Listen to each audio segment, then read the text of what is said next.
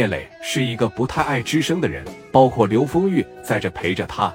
等蒋元德等了四十分钟，聂磊基本上是没怎么说话，全程大家就大眼瞪小眼了。刘丰玉当时说了说：“磊哥，你是不太爱吱声是吧？哎，没啥可唠的，我就喜欢你这种人狠话不多的。”蒋元来的，蒋元啊，来介绍一下子，别介绍了，来来来，俩手这一伸过去，磊哥聂磊当时趴着跟他一握上，兄弟你好，聂磊。这个怎么的？说说，你看这也快晚了，今天早点收摊行吧？我请你喝点酒，我请你们吧。你们想吃啥？咱找个羊肉串，咱吃点烧烤，喝点啤酒。能喝酒不能喝点？快帮着磊哥把鞋啥的收拾收拾啊！这边紧忙着帮着聂磊就开始收拾鞋，趴着往后一整走。磊哥家在那，我给你整家去。说我来吧，兄弟，当兄弟的哪能让老大做事啊？你歇着。那个风玉啊，咱俩也是走，磊哥，你前面带路，俺俩给你扛着。卧槽！聂磊头一回感觉到有人捧着是真爽。原来在农村里边都啥样啊？聂磊只要从这一过，哎，这是罪犯家庭啊！八三年的时候抢劫进去过，这小子一点好事不干，整天打架斗殴，哼，这么大了连个媳妇也说不上。你这一来，立马两个小兄弟给捧的，聂磊的心里边啊。那最原始的那种冲动就又开始爆发了一点。我这是刚有两个兄弟，我还有二十个呢，我还有五十个呢，我还有一百个呢，没有时间让你寻思这么多。把这几双皮鞋往家里边这一放，哥几个啊，找了一个大排档，点了几个羊肉串，那小青岛扎皮嘎嘎的，哥几个就不停了啊，说你看刘丰玉就说了，蒋元啊，我觉得咱们哥几个认识啊，就是一种缘分。我觉得磊哥绝对能领着咱们说干出一番大事业来啊！磊哥，你就说怎么干吧。刚才我给你俩也说了，于飞随时有可能过来找我的麻烦，你俩不怕挨揍啊？不怕，我不怕。说实话，我和风玉我们两个人呐都挺个性，一直想说拉起一伙兄弟来跟于飞抗衡。但是啊，咱们这一片的人实在是太怂了。就风玉给我打电话说。有个叫聂磊的扎了于飞他兄弟给打的没敢还手，一个人在这打七八个，我就觉得我蒋元跟随你绝对没错，我这一天也没啥事啊。说你看咱哥几个就在一块吧，行吧？于飞要是找咱麻烦的情况下，那咱哥仨就面对啊，打不过他们，咱就接着用刀，没有刀咱就买，买不着刀咱整砖头干他，把云飞干掉。然后呢，那个你可能不知道。你自个不感觉傻？你现在在这一片已经出名了，你信不信？有多少个像我俩这样的小伙，现在喝点酒都在替你吹着牛逼，都在做着你的人设，那往这一坐都得是。你知不知道今天在即末路啊？一个小伙戴个小眼镜，瞅着也不咋地，给于飞兄弟磕了八九刀，一个人在这干八九个，给打的不会动弹了。真昌叫聂磊，你信不信？你现在已经火了，哎，以后你的兄弟会越来越多。但是有这么一句话，咱们得择优录取，墙头草咱绝对是不要。行有两个兄弟支持着我，我聂磊心里踏实多了。别客气了，哥，今天晚上咱啥也不聊，就是喝酒。明天你就照常出摊，我俩给你打工去，给你当小弟啊，给你卖皮鞋，咱一分钱工钱不要啊。那我就谢谢了，别客气，来哥，呵呵，我也不知道你酒量啥样啊。咱就随意着来，咱俩干了，让磊哥少喝点，一点眼力见也没有。让老大少喝点，说你看，来磊哥我敬你啊。喝了一口，哥几个喝到说十一点多的时候，五迷三道了。这边啊，聂磊说我该回去了，你俩也走吧。说那行哥，咱今天晚上啊就先个回个家，明天我俩帮你卖皮鞋来啊。说着给磊哥送回去啊，给磊哥先送到家完，咱俩再回去不行？我这真喝的不少啊。聂磊说了：“兄弟，兄弟，明天送我都行，今天就别送了，咋的呢？当大哥的兄弟不送，这怎么能行呢？我这短短的一下午发生了太多的事情，让我自个消化消化好吗？你俩啊，也别骑摩托了，溜达着回去吧。反正都是在这一片住，我呢也溜达着回去了，行吗？”磊哥说：“你看着，别再劝了，听话。明天早上六点，我在摊上等你俩啊。”行，磊哥，那俺俩就走了。你俩走吧，慢点看点车呀。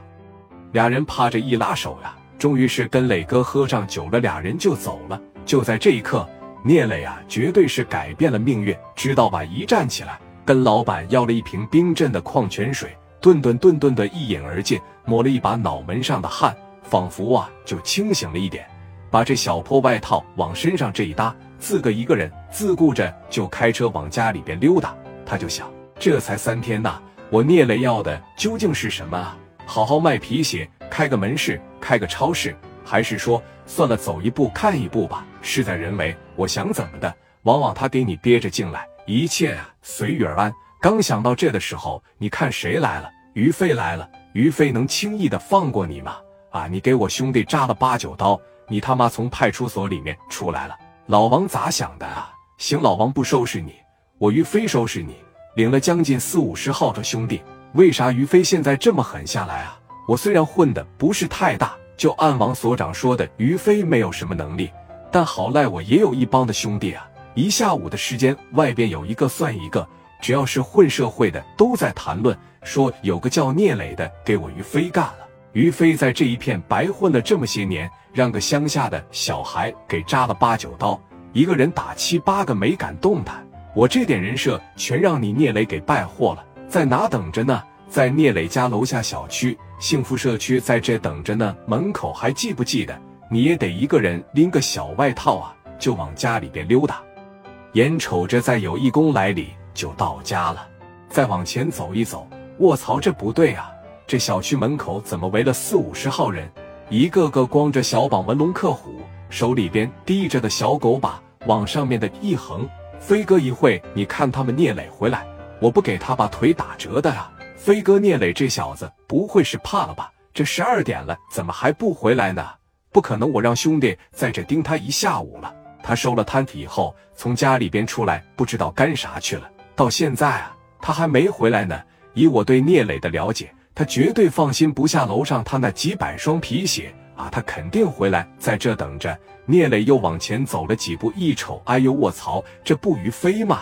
人多你能看出来吧？那小砍刀就在手里边，你能不能看出来？那小狗把在这拎着，你能不能看出来？那一个个夹着在这等夜里回来砍死他，你能听着吗？聂磊的脚步啊，现在就变得沉重了一点，仿佛就灌了铅，不太敢往前走了。这边有个小伙一瞅，哟，来了来了，这逼养的不在这呢吗？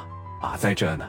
所有的人全看向了聂磊。现在你就想跑都跑不了了。于飞的小膀一抱，看着没？这小子吓得不敢过来了。去给他拎过来啊！拎过来，上去了十多个。聂磊啊，就想起了王所长的那句话：于飞的事，你得自个看着办。你逃避嘛？你逃避，现在你可以掉头就跑。你跑得了十一，你跑不了十五，对吧？早晚你得面对，你得解决。那么作为一个男人，我想当老大。我想在这一片站起来，我就不能跑。聂磊当时迎着他们就上去了，把小外套扒着往地上一扔啊，迎着就上来了。这边一瞅聂磊来了，那十多个掉头就回去了，全在这抱着小狗把，在手里面拎着小钢，管啥的？四五十号人嘎巴给聂磊就围中间了。聂磊大概环视了一周，有七八个人拿着砍刀，有七八个小子拿着镐把，还有十多个人拿着钢管。还有人手里边拎着砖头，聂磊当时寻思完了，他聪明聪明在哪？我问问你，你得多傻？你现在想反抗了？在聂磊的名言里边有这么一句话：如果我打不过别人，就得学着怎么去挨打。这句话经不经典？我首先得先把脑袋抱住吧，我得把俩腰子护着吧，我得把要害护着吧，是吧？怎么你们也打不死我？只要我能缓过来。我就正式的给你于飞开干，小衣服不扔地下了吗？于飞，你这是什么意思啊？啊，什么意思啊？给我来，给我！于飞手里边当时拿了个狗棒，给小三扎了八九刀，这事就拉倒了啊！想踩着我当老大呀？赶紧来！你差太多了，知道吗？跪下！我在这一片混了六七年了，我积累的这点名声，让你俩小时就给我败火完了！操，你好大的胆！怕就给了聂磊个嘴巴子。听着，聂磊这一次没有躲，也没有还手。你记得越还手，打你打的越厉害。毕竟四五十人，你能打过人家吗？